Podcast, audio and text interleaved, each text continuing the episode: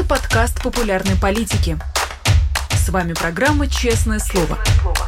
Здесь мы говорим о самом главном – Всем добрый день, добрый вечер. В зависимости от того, где вы смотрите наш сегодняшний эфир, смотрите ли вы в прямом эфире или в записи. С вами Дмитрий Низовцев. В эфире программы «Честное слово», канал «Популярная политика». Так много данных вводных, просто для того, чтобы сказать, что здравствуйте, да, мы снова с вами вместе. А сегодня в программе «Честное слово» у нас очередной интересный гость. Я призываю вас писать вопросы Призываю вас, э, не знаю, к какому-то интерактиву и, конечно же, ставить лайки и распространять это видео, потому что и вам не сложно, и нам приятно, и какой-то определенный кусочек правды до кого-то долетит. И вот, да, представляю сегодняшнего гостя. У нас в эфире глава агентуры.ру Андрей Солдатов. Андрей Солдатов. Андрей, здравствуйте. Здравствуйте. Андрей, скорее всего, как это у нас часто с вами бывает, будем обсуждать спецслужбы ФСБшников и, и так далее. И, конечно, первый вопрос, который с ФСБшниками связан, это сегодняшняя громкая отставка если говорить о, о современности и самых горячих новостях, это отставка из ФСБ а, человека по имени Эдуард Черновольцев. А, говорилось о том, что он чуть ли не лично а, курировал отравление и Навального, и каких-то других людей. Он время от времени, несмотря на работу в ФСБ, попадал в новости. И вот теперь, наконец, отставка. Некоторые связывают это с какими-то перестановками, с разоблачениями, с тем, что он был чем-то недоволен. Как, на ваш взгляд, выглядит ситуация? Эм, что отправило его в отставку? А, да, действительно, несколько дней назад, на самом деле, стало известно благодаря РБК о том, что глава научно-технической а, службы ФСБ уходит в отставку. А, говорилось о том, что а, он уходит в отставку по достижении пенсионного возраста. И, в принципе, в данном случае похоже, что это имеет отношение к действительности, потому что он достаточно длительное время занимал эту должность. И на самом деле мы наблюдали несколько таких отставок за осень, когда, в общем, довольно высокопоставленные генералы ФСБ а, уходили. Мы пытались найти в этом какие-то следы, какие-то знаки политических изменений, и этого не происходило. Например, в сентябре так ушел глава Центра специального назначения Тихонов, а, который занимал эту должность а, чуть ли не 25 лет, а, с, в принципе, с момента основания этого центра, а там с 97 -го года, если я не ошибаюсь. А сейчас mm-hmm. ушел глава научно-технической службы. Научно-техническая служба ФСБ — это очень большая организация. В принципе, это все, что касается исследований а, внутри ФСБ. А это, в общем-то, очень широкая область от разработки ядов, и в данном случае это абсолютно так, да, действительно, подразделения, которые занимаются ядами, а, входят в состав научно-технической службы ФСБ. Но это также разработка новых видов оружия, а, в том числе для подразделений специального назначения. А, это вся экспертиза, которую проводит ФСБ. Это средства прослушки и перехвата. Это взрывотехники, которые, например, занимаются разминированием там, взрывных устройств, и в том числе работают как эксперты по громким терактам или по громким взрывам и диверсиям, включая, например, Керченский мост. То есть это очень большая организация, и причин, по которой а, в общем, там в этой службе могут происходить изменения, может быть много, но боюсь, что в данном случае это довольно простая причина, что действительно генерал достиг пенсионного возраста. А, а вот э, пользуясь случаем, э, вы помните то дело, которое было два года назад, когда Алексей Навальный назвал своих э, этих самых отравителей. А, понятное дело, что с, что с Кудрявцевым с тех пор. Я, я лично спрашивал Марию Певчих, известно ли что-то про а, того человека, до которого они тогда дозвонились. Она сказала, что как мы не пытались, какие только связи не подключали, ничего не известно. А, после того, как эта операция, ну, в прямом смысле, была провальна по отравлению Навального, Навального, известно ли вам о каких-то перестановках, отставках, не знаю, возможно, устранение людей, которому к этому были причастны, Таякин и так далее, или они не понесли ответственности за это? А, я тоже подключал все возможные источники, которые у меня есть в этой службе, пытаясь понять, будут ли какие-то изменения. Uh-huh. Что самое смешное, или не смешное, это самое парадоксальное в данном случае, а, что действительно было такое впечатление, что было принято решение не проводить никаких перестановок, а, потому что, следуя внутренней логике ФСБ, Кудрявцев ничего такого страшного не сделал. Хм. Я тоже очень удивился, когда об этом узнал, но мне объяснили, что Кудрявцев технический человек, он не подготовлен а, в общем, к тому, чтобы вести какие-либо разговоры с людьми из внешнего контура, и с людьми снаружи, с нормальными людьми. в данном случае. Mm-hmm. Он привык общаться внутри а, структуры, внутри системы, а, и то, что его удалось так э, легко разговорить Навальному, это не его проблема, это не его ошибка, его тут не за что наказывать. Его экспертиза — техническая экспертиза. Вот он должен был приготовить там яд, помочь его использовать. Э, вот это да, это его область э, применения его знаний и способностей. А то, что он взял трубку и так и разговаривал, ну, конечно, вот неприятно, но и, и не более того. А мне эта логика, mm-hmm. конечно, не очень понятна, но так вот работает ведомственная логика внутри ФСБ. Довольно поразительная вещь вы рассказываете, потому что я тоже вспоминаю взаимодействие с Алексеем. Я помню, что вокруг ФБК как-то раз выстроились просто оперативники какие-то, и непонятно чего они пытались выведать. И я помню, что мы э, пошли их просто снимать, и к одному приблизились близко. И когда он увидел, что я включил телефон, он убежал так, как я не видел никогда. И при этом, э, да, действительно, человек, который высказал все тайны, то есть он не считается по меркам даже не оперативников, а ФСБшников в чем-то виноватым и не, не считается, ну, то есть у них какая-то своя логика, я так понимаю, своя какая-то не присущая присущая нам. И то есть, как вы говорите, да, и все остальные тоже, по, по вашим данным, они не, не понесли ответственности. Дело в том, что внутри ФСБ а, различаются структуры по их применению. Mm-hmm. А, то есть есть а, структуры технические, в данном случае это научно-техническая служба, и есть оперативные подразделения. Угу. Если бы такую ошибку совершил оперативник, а, то для него, угу. да, это, в общем, были бы серьезные проблемы. Если мы помним, кстати говоря, второй звонок, который сделал Навальный, он как раз его сделал уже сотрудник оперативного подразделения. Да. Если я правильно помню, начальнику службы по борьбе с терроризмом регионального управления ФСБ, и вот он уже быстро среагировал и повесил трубку. А хм. сотрудников технических подразделений спрос не очень велик. Mm-hmm. И в моей практике а, были э, случаи, когда а, ну, у меня была такая история, когда один раз мне бывший замдиректора ФСБ, который отвечал как раз в том числе и за все научные разработки внутри ФСБ, рассказывал какие-то совершенно поразительные вещи, потому что ему показалось, что его телефон может найти только э, сотрудник внутри ФСБ. И он очень долгое время принимал меня за человека, посланного пресс-службы ФСБ. Когда он обнаружил, что это не так, он был в страшном шоке. Но это просто отражает то, как их готовят, э, именно техническую часть э, Федеральной службы безопасности. И продолжая э, тему сегодняшних, э, вчерашних новостей, хочется вас спросить. Э, Госдума принимает закон о биометрии, он уже почти вступил в силу, и я заметил так по реакции, что есть те, кто паникуют за него и говорят, «А теперь мы будем просто на ладони, теперь любого из нас можно будет вычислить и сделать с нами все, что угодно, но при этом есть другие, которые говорят, что да мы и так годами на ладони. На ваш взгляд, насколько опасно для простого россиянина сейчас то, что биометрию собирают, то, что я передаю спецслужбам и оно в каком-то смысле становится э, достаточно принудительным. Это повышает безопасность, наивный вопрос вам задам, или наоборот снижает ее? А, к сожалению, я думаю, что это очень неприятное развитие событий, и действительно правильно беспокоятся многие россияне, потому что за последние 2-3 года произошли колоссальные сдвиги в системе слежки а, в России, связанные как с техническим, а, технологическим прогрессом, так и с политической ситуацией. А, это началось, в принципе, там, за год до ковида, когда резко улучшились алгоритмы по распознаванию лиц, плюс mm-hmm. появились средства для установки этих камер, были вложены большие средства в биометрию, и, повторюсь, появились хорошие алгоритмы совсем другого уровня, чем те, которые мы там которым мы занимались там 10 лет назад, 7 лет назад. Mm. Кроме того, в данном случае а, проблема еще заключается в том, что обычная проблема российского государства, а, что оно неэффективно и коррумпировано, в данном mm. случае перекрывается тем, что биометрией в нашей стране занимаются в том числе и очень эффективные коммерческие структуры, прежде всего банки. И как раз здесь мы видим, что происходит конвергенция происходит обмен данных, э, данными э, между банками и спецслужбами. Спецслужбы получают доступ к тем данным, которые собирают банки, а российские банки традиционно крайне эффективны и продвинуты в онлайн-сфере. Вспомним, как работает онлайн-бэнкинг в России, намного лучше, чем, например, в Европе. И то, что коммерческий сектор так спокойно помогает спецслужбам собирать данные а, и дает доступ к этим данным, это, конечно, все очень и очень тревожно.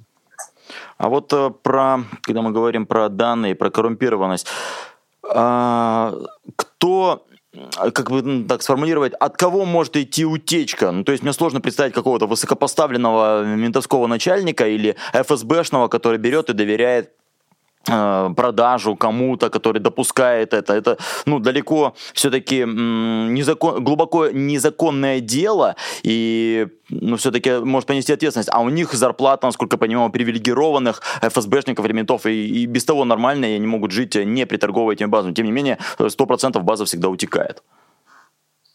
А, как правило, мы видим, что утечки баз данных идут от сотрудников а, правоохранительных органов, а, в меньшей степени от сотрудников спецслужб, но это скорее связано с тем, что очень мало расследований и преследований сотрудников ФСБ. Я подозреваю, насколько я знаю да, по своей работе, как журналист, что на самом деле приторговывают и сотрудники ФСБ. Но этих дел, а, их очень мало, они не возбуждаются и не расследуются. А причина очень проста. А, они, собственно, и есть надзирающая структура. Да, и зачем мы им самим себя расследовать? Но меня еще несколько лет назад поражало, что практически во всех случаях по-моему, да, в больше чем 95% случаев уголовных дел о незаконной слежке а, за российскими гражданами присутствовали сотрудники а, правоохранительных органов а, или спецслужб. Это говорит о том, что им просто проще снимать эту информацию. И эпоха там, 90-х, начала 2000-х, когда еще существовали, скажем так, частные компании, частные команды по прослушке и слежке, которые сами закупали оборудование, это дорогостоящее mm. оборудование, рисковали и следили там за кем-то, в общем, она ушла в прошлое, потому что компании, может быть, и существуют, эти частные и детективные компании продолжают существовать. Но именно вот в такой незаконной деятельности, в прослушке и слежке, они доверяют полностью своим контактам а, в правоохранительных органах. Они, им проще их подкупить да, и купить данные на определенного человека, чем заморачиваться а, покупкой очень дорогостоящего оборудования, там, ну, которое достаточно дорогостоящее, mm-hmm. да, там, и э, что у них будут э, внутри их организации люди, которые этим будут заниматься. Зачем, когда можно пойти к знакомым, там, купить у них эти базы а, и, или купить доступ просто. Нам тут пишут, э, а может быть утекают базы не только ради денег, а по идеологическим причинам. Но не знаю, как вам, мне сложно такое представить, что кто-то из, из тех, кто да, может, э, берет эти базы, отдает только потому, что он хочет работать против системы. Или вы допускаете при нынешнем состоянии спецслужб, что такое быть может? А, я на самом деле допускаю такую историю. А, на самом деле было несколько а, уголовных дел, если не ошибаюсь, в прошлом году, когда сотрудников Министерства внутренних дел посадили за госизмену. И утверждалось, что они являются чуть ли не завербованными агентами там, ЦРУ или каких-то других западных спецслужб, именно потому, что они имели доступ к этим базам данных. То есть мы обычно представляем себе шпиона, даже в российском понимании, как человек, который имеет доступ к каким-то, ну, все-таки довольно серьезным секретам. А в данном случае речь шла о людях, которые просто имели доступ в систему. И поскольку э, система очень обширна, и к ней имеет доступ большое количество людей, то, в принципе, имеет смысл да, найти человека, который э, там, идеологически мотивирован и готов делиться этой информацией с, там, с людьми из других стран. Не то чтобы mm. это прям очень похоже на идеологические причины, но, возможно, это не только вопрос денег.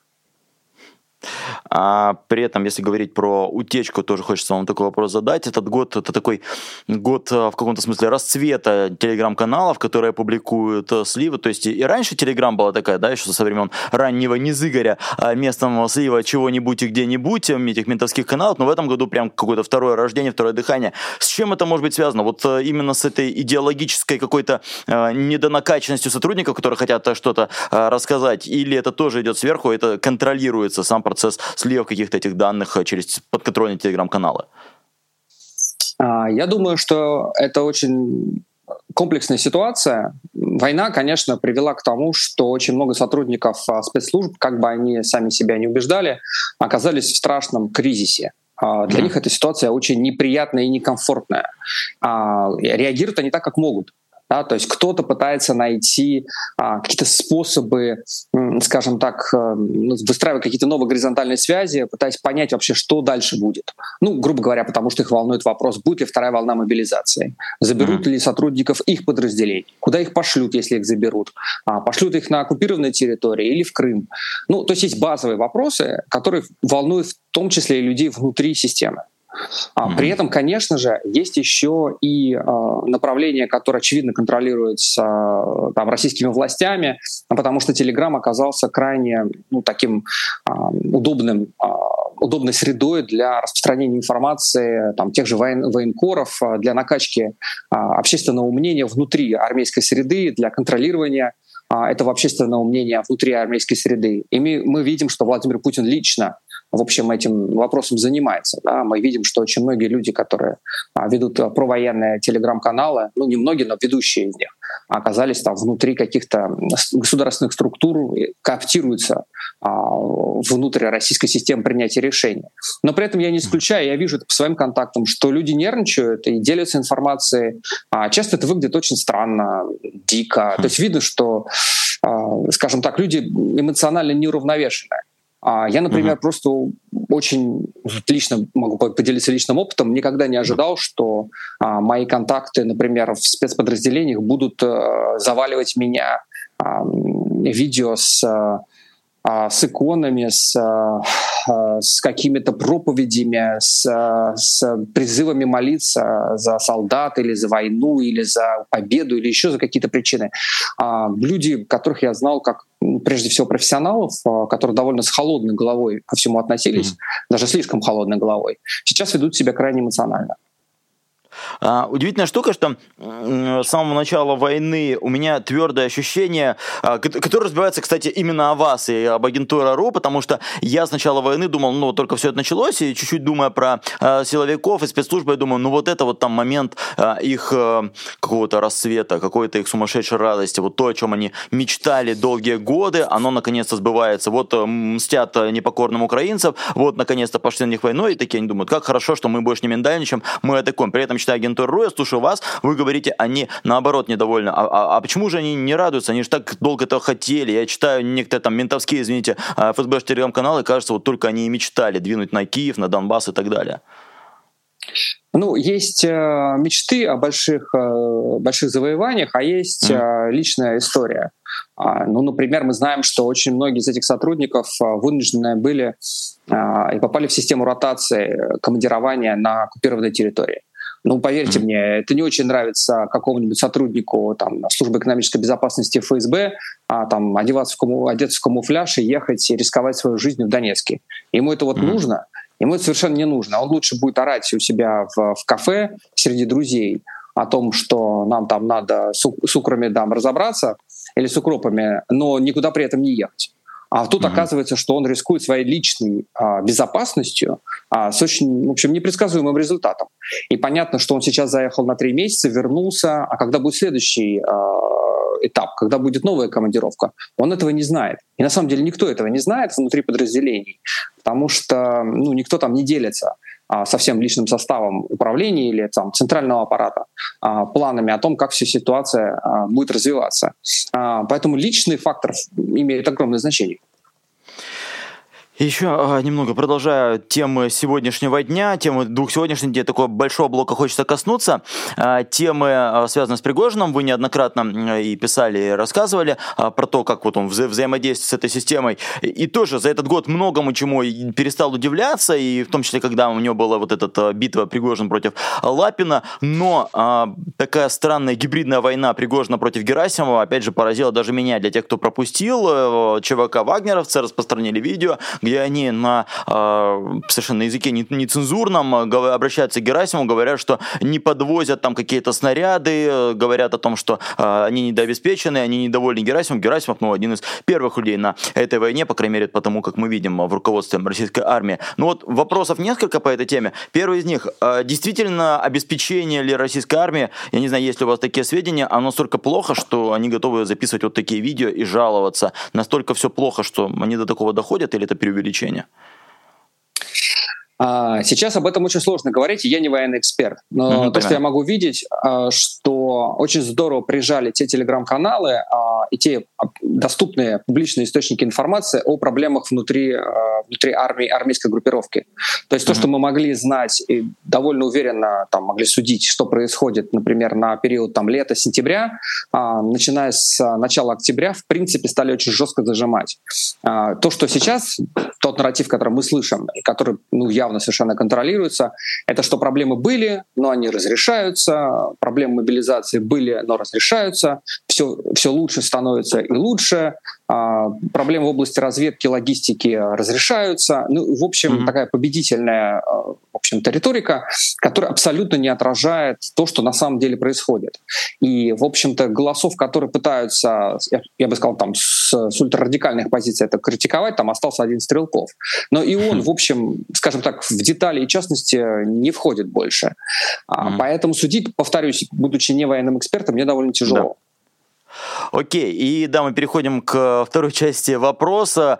Пригожин против Герасимова. Я еще раз говорю, что я, ну, мои границы понимания, они чуть поднялись, когда Пригожин стал атаковать Лапина, ему ничего за это не было, но все-таки на Герасимова, чтобы он нападал, такое а, даже я не ожидал. А, на ваш взгляд, а, этим он выражает чисто свое мнение, или опять же у него есть поддержка, благодаря которой он может быть таким цепным псом настоящих своих хозяев, который может действительно на Герасимова наброситься и, не знаю, добиться его отставки, понижения или перевода, принудить его к дисциплине. Что это такое, почему он может его атаковать, на ваш взгляд? Мне кажется, что Пригожин по характеру и по, по его роли в, во властной вертикали очень напоминает Кадырова. Он постоянно а, расширяет а, границы для самого себя, а, для своей там, организации, для своих людей, а, при этом действуя, ну, в общем, не то что с оглядкой, а в общем с одобрением а, там, кремлевских товарищей. Понятно, mm-hmm. какая сейчас проблема у Пригожина. У Пригожина резко вырос э, ресурс, а, в любом виде это можно там судить, ну, там, по, по всем факторам это, это, это видно, но при этом у него отсутствует место, официальное место в иерархии. Ему это место как нужно. Да? Вот у Кадырова это место есть, а, а у Пригожина нету. А, ему бы, конечно, было бы очень приятно, я думаю, и очень бы ему этого хотелось, получить какую-нибудь позицию, ну, например, там, заместителя секретаря Совета Безопасности. А примеры такие были в нашем прошлом, когда люди совершенно неортодоксальной биографии получали именно это место. А, был там Борис э, Абрамович Березовский, который стал замсекретаря Совета Безопасности, не будучи ни военнослужащим, а в прошлом ни, ни, там, ни спецслужбистом, а именно в кризисный период да, в, там, Второй Чеченской войны. А, и выполнял там какие-то странные задачи, но ему очень нравилось, что он получил место в официальной вот этой иерархии. Это, мне кажется, то, что сейчас Пригожину очень хочется получить. И он разыгрывает свои карты, пытаясь найти, а, в общем, те точки, которые можно а, атаковать. Для Владимира Путина, конечно же, атака на Герасимова, когда она идет не сверху, а вот сбоку, тоже, в общем, довольно удобно. Потому что то, что Владимир Путин опасается, совершенно справедливо, это что чем дольше идет война, а, тем более популярными будут становиться а, военные. А, как бы они эту войну не вели, их просто роль в обществе будет увеличиваться. В силу того, что они будут больше контролировать экономику, они больше работают с бизнесом, а, люди, ну, ну просто это, это, это такова логика а, развития а, событий. И понятно, что в такой ситуации, если понимать, что от военных потенциально исходят, исходят политические риски, лучше иметь начальника генерального штаба и министра, ну, в позиции, ну, не то чтобы мишени для критики, ну, в общем, ну, в общем, да, а, мишени для критики допустимы а, мишеней, а, с которыми, ну, вот как-то, с одной стороны, хорошо жить, а с другой стороны, в силу их вот такой вот ситуации сложной, когда они мишень для критики, ну, mm. какой-то серьезной там политической опасности, ну, от них не исходит. А если кто-то действительно, кто мог бы осадить его, но вот э, сложно представить, не знаю, там Герасимова, это только из администрации президента его могут осадить. То есть то он позиционирует себя как человек, который там э, абсолютно независимый, никто не может ему ничего приказывать. Но сейчас же так не бывает. Как, какой бы ни был э, высокий человек, все равно есть кто-то, кто может его осадить, если это в случае Пригожина. Да, конечно, мы это видим, по, судя по его многолетней битве с губернатором Санкт-Петербурга. А, как бы там себя Пригожин не позиционировал, ну ничего у него не получается. Ему совершенно четко указали его границы, что вот там ты можешь а, выступать сколько угодно, а ничего у тебя не получится. А, поэтому нам как бы всем понятно, что рамки для него есть, как и для Кадырова. А, просто они могут расширяться а, довольно парадоксальным образом, но это санкционированная деятельность. Угу. И еще немного, хотя, скорее всего, даже много э, про спецслужбы.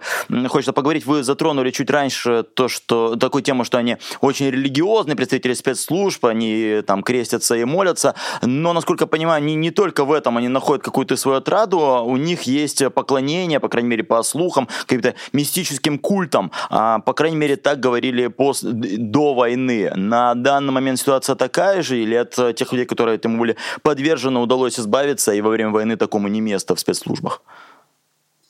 А, действительно, а, внутри, а, внутри ФСБ и службы внешней разведки в меньшей степени военной разведки, по крайней мере, я не знаю большого количества людей, которые этим занимаются, в это верят mm-hmm. в военной разведке.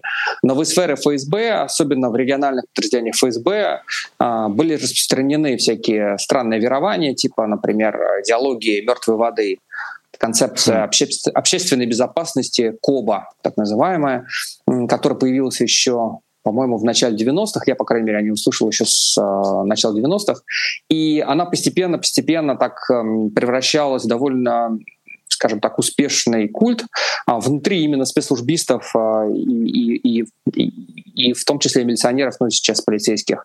А, я бы сказал, что, конечно, то, что играет на руку поклонникам этого культа, то, что они используют терминологию спецслужб. Называются даже они, да, концепция общественной безопасности. Ну, национальная безопасность, общественная безопасность, mm-hmm. государственная безопасность. Все очень знакомо, ФСБшникам это дико нравится. Главная идея этого культа заключается в том, что Россия давным-давно порабощена каким-то там э, предиктором э, Иуда, как они это называют, Иуда, Иуда христианской цивилизации, который вот набросился на Россию в незапамятные э, времена и поставил ее под контроль. Ну, все понятно, да, то вот Россия — это жертва, а, жертва какой-то агрессии тайной, и вот нам что-то нужно сделать, чтобы вернуть себе суверенность. В принципе, если вдуматься, если отбросить слова про глобальный сатанинский предиктор, это то, что Владимир Путин говорит, что нужно да, там, уберечь свою суверенность или вернуть ее, а, или усилить ее. А, что самое любопытное, что я многие годы считал, ну, последние годы, года 3-4, что эта идеология, она так уходит на нет — ну, прежде mm-hmm. всего, конечно, в силу роста влияния э, Русской Православной Церкви. А, но недавно мы занимались тут с некоторыми исследователями, а, выяснилось, что, например, в Донецке и Луганске а, поклонники этих, э, этих верований очень активны. А, в общем-то, то есть эта история продолжает существовать. Эта история продолжает э, ну, как-то упоминаться в разговорах а, функционеров вот этих вот народных республик. Так что такое впечатление, что все равно есть люди, которые вполне в это верят. Нам тут э, в чате есть, я вижу, алды, люди, которые вспоминают такую вещь, как коп. Вы, наверное, тоже такое помните, когда был какой-то мифический генерал, э, даже не вспомню его фамилию, который распространялось его видео на ютубе, который говорил там тоже какие-то мистические предсказания. И поразительно, да, что я, я сейчас тоже вспомнил про этот коп. Помните про такое явление оно было, да, в, в интернете? Да, это как раз концепция общественной безопасности, да. Да, да, да, да, да. Вот, да, люди, люди вспоминают. Да, да, да, это она и есть. Вот, да, и удивительно, что годы идут, а она до сих пор э, также популярна. И при этом э, тоже хочется затронуть такую тему. Сам, сам в ФСБ, слава богу, никогда мне не доводилось быть ни на каких ни допросах, и ни на чем. Но когда я был э, в полиции, в милиции, там, не знаю, меня допрашивали или я там подавал заявление об украденном телефоне, э, сотрудники полиции не стеснялись, извините, выпивать прямо при мне. Э, в нынешнем ФСБ такое возможно, разгул, не знаю, какого-то алкоголизма, учитывая то, э, на каком низком уровне сейчас у них моральное состояние, э, судя, по крайней мере, по вашим словам. А, да, мне говорили и начали об этом говорить примерно месяц полтора месяца назад, что mm-hmm. очень а, усилилось а, потребление, употребление а, спиртных напитков а, и, и на рабочем месте, а, и не на рабочем месте. То есть пить стали очень много. И всегда-то mm-hmm. пили много, но сейчас пьют прям очень, очень сильно. И я думаю, что опять это все отражает одно и то же явление. Полную неуверенность в завтрашнем дне, в своем личном будущем. То есть да, они, конечно, верят в том, что там режим устойчив, а политическая ситуация устойчива, они сами себе это все повторяют, но их личная безопасность, их личная судьба их очень mm-hmm. волнует. И что с этим делать, они не понимают. Ну и обычный русский способ, особенно человека на Лубянке, ну да, это выпить. И, э, ну, мы с вами так это как-то принижаем слегка спецслужбы сегодня, ну, само так получается из-за моих каких-то вопросов, а, но в то же время хочется спросить, у них же все равно остались зоны влияния, зоны интересов в каких-то э, странах, которые находятся рядом с Россией. В той же Грузии сейчас огромное количество людей, которым может они проявлять интерес в странах Балтии. Э, на, по информации агентуры РУ, по вашей информации, есть ли действительно люди, которые внедряются в этих странах, если они в Европе, если они на юге, э, на, около южной границы России, и для чего они сейчас нужны? Все-таки, ну, эмигрант, он есть эмигрант, он уже уехал, он не представляет опасности, зачем его контролировать? Контролировать? Uh, да, если у нас создалось такое впечатление у наших uh, зрителей, что российские спецслужбы абсолютно потеряли всякую функциональность, нет, это совершенно mm-hmm. не так. Uh, внутри ФСБ, если мы говорим о ФСБ, остаются ну, несколько, по крайней мере, крайне эффективных подразделений, которые очень эффективно действуют. И мы это видим и на оккупированных территориях, мы это видим по тому, как они работают э, в этих э, фильтрационных лагерях, которые являются средством создания, быстрого создания агентурных сетей э, на территории Украины. Это очень эффективное, жестокое средство, повторюсь, очень, очень эффективное. Делают они это вполне, в общем, это они умеют делать. То, что касается ситуации с иммиграцией, опять-таки, российские спецслужбы умеют работать в этой среде. Это, в общем-то, прямое наследие сталинских времен, когда хм. и, и, и разрабатывался инструментарий. Потому что иммигранты, конечно, это люди, которые уехали, но у большинства остались семьи. Это то, а, та точка давления, а, которую всегда использовали советские спецслужбы, используют сейчас. Мы уже достаточно много знаем примеров, когда вербовали людей, уезжающих, а, собирающихся уехать, именно используя собственно, их, их семьи. А мы знаем несколько примеров, а, когда к людям, которые уже уехали, к их семьям а, приходили сотрудники ФСБ, скажем так, э, там, говоря о том, что давайте установим контакт, может быть, ваши там родственники вернутся, или мы с ними как-то будем в хм. каком-то а, контакте. Это те случаи, о которых мы знаем. То есть это те случаи, где люди нашли в себе смелость об этом заявить. Понятно, что огромное большинство случаев мы просто не знаем. То же самое э, касательно шпионских скандалов, э, которые мы сейчас видим. Э, в весь этот год мы наблюдали в Европе, когда в большом количестве выгонялись российские дипломаты, российские ну, шпионы, что уж там говорить. Нам кажется, мы это принимаем автоматически за признак полного непрофессионализма российской разведки, раз так много людей выгоняет. Но это не совсем так, потому что на самом деле контрразведки а, вообще очень не любят кого-либо выгонять из своей страны, арестовывать. Их а, инструмент — это перевербовка и использование потом агента, двойного агента уже для, например, там, засылки дезинформации там, в центр московский. И то, что mm-hmm. они сейчас а, выгоняют в больших количествах русских а, агентов, это политическое решение. Контрразведки идут на это только по политическим причинам. А, когда, например, власти той или иной страны европейские нужно показать, что мы не одобряем то, что делает Российская Федерация. И используется такой способ.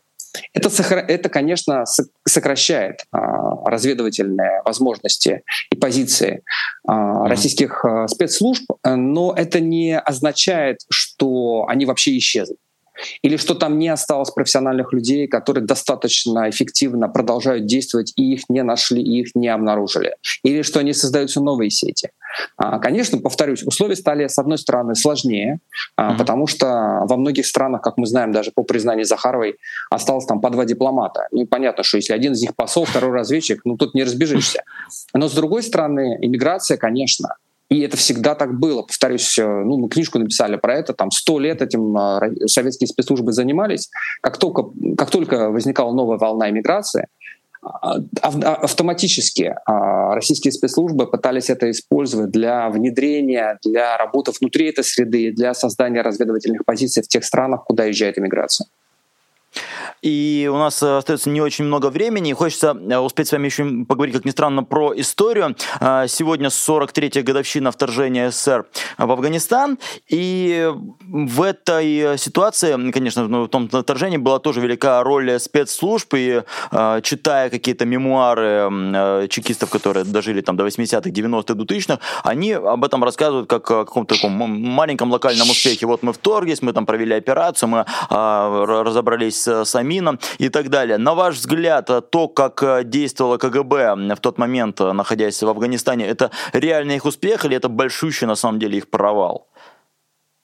Я думаю, что это отражение тактического подхода э, советских и, на, на самом деле, сейчас российских спецслужб вообще к происходящему в мире. Они не очень хорошая стратегия, э, но хорошие тактики. А, обрати внимание, что, кстати, и в случае с войной в Украине, и в случае с Афганистаном использовался спецслужбами примерно один и тот же аргумент, что нам нужно успеть первыми, потому что иначе нас обгонят американцы. Ну, это иногда было даже смешно, когда в феврале и в марте а, в буквальном смысле они повторяли слова советской пропаганды, что американцы то ли собирались вторгнуться в Украину, то ли собирались, собирались ее полностью подчинить и устроить там какие-то базы. Ну, в общем, это в буквальном смысле повторяет то, что произносилось а, в 1979 году. А, ну, конечно, стратегически это был ужасный провал, и а, ну, Советский Союз а, потратил гигантские ресурсы а, для в общем-то, для того, чтобы попытаться удержать позиции в стране, где это сделать невозможно. Мы это видим, что это не, не удалось, в общем, ни одному государству мира, даже с, там, с такими мощными ресурсами, как а, страны НАТО. Ну, ни, ничего не получается. И главное, непонятно зачем. А, поэтому, конечно, это был стратегический провал.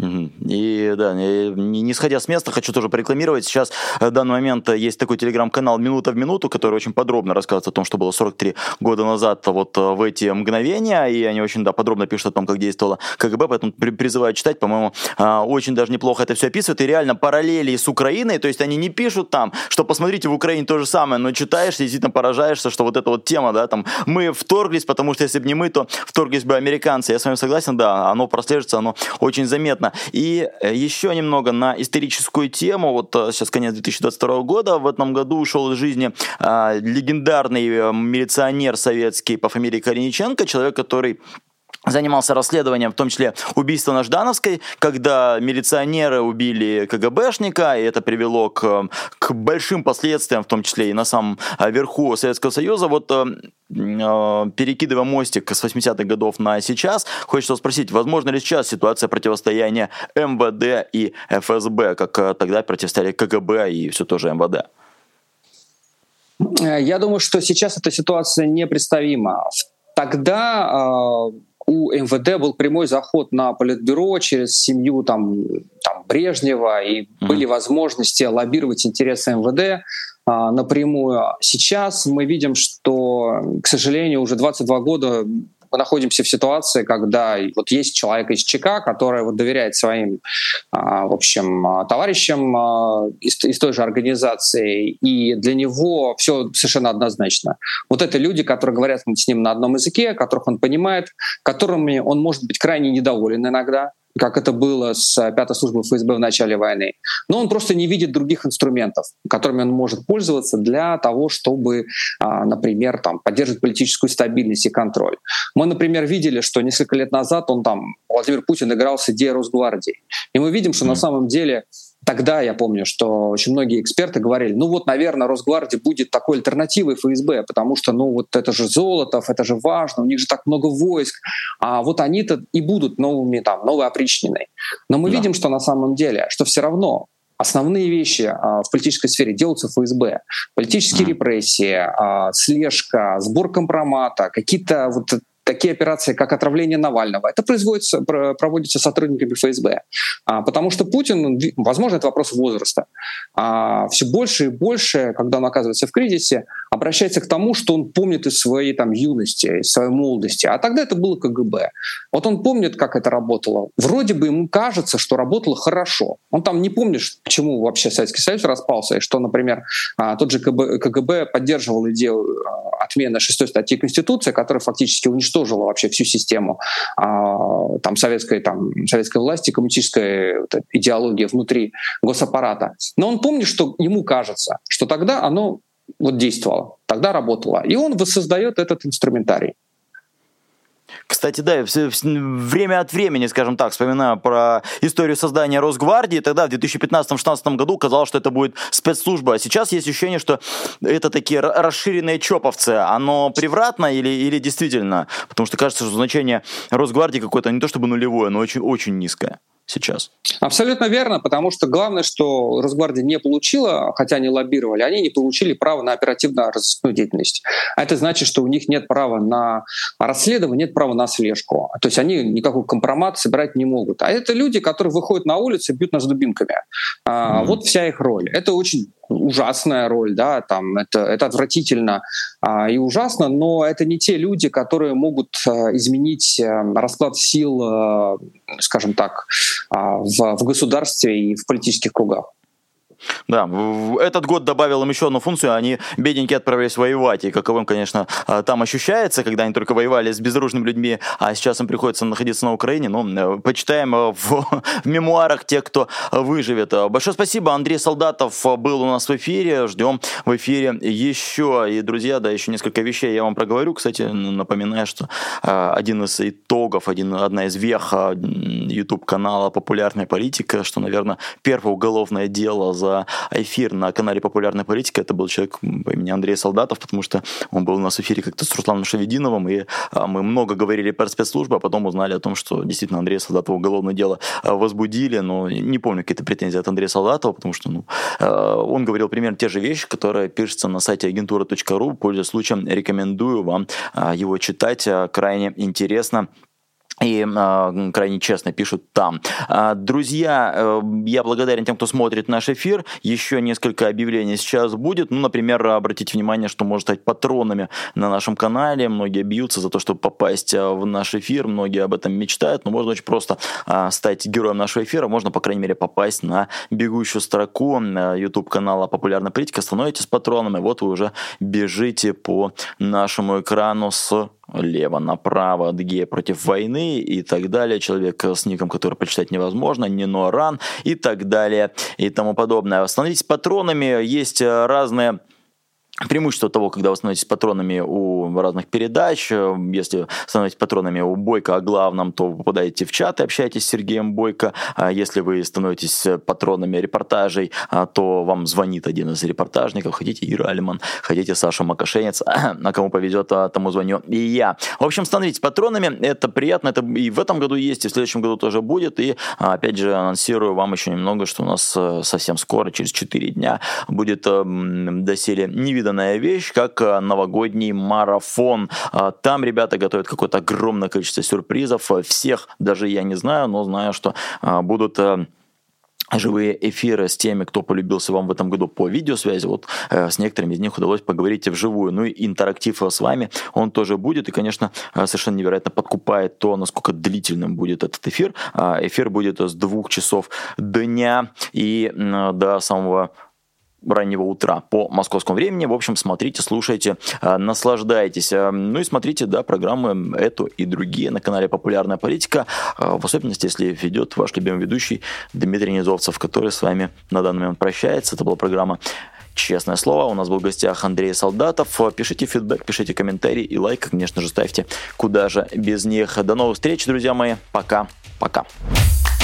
Вы слушали подкаст «Популярные политики». Мы выходим на Apple Podcast, Google Podcast, Spotify и SoundCloud. А еще подписывайтесь на наш канал в YouTube.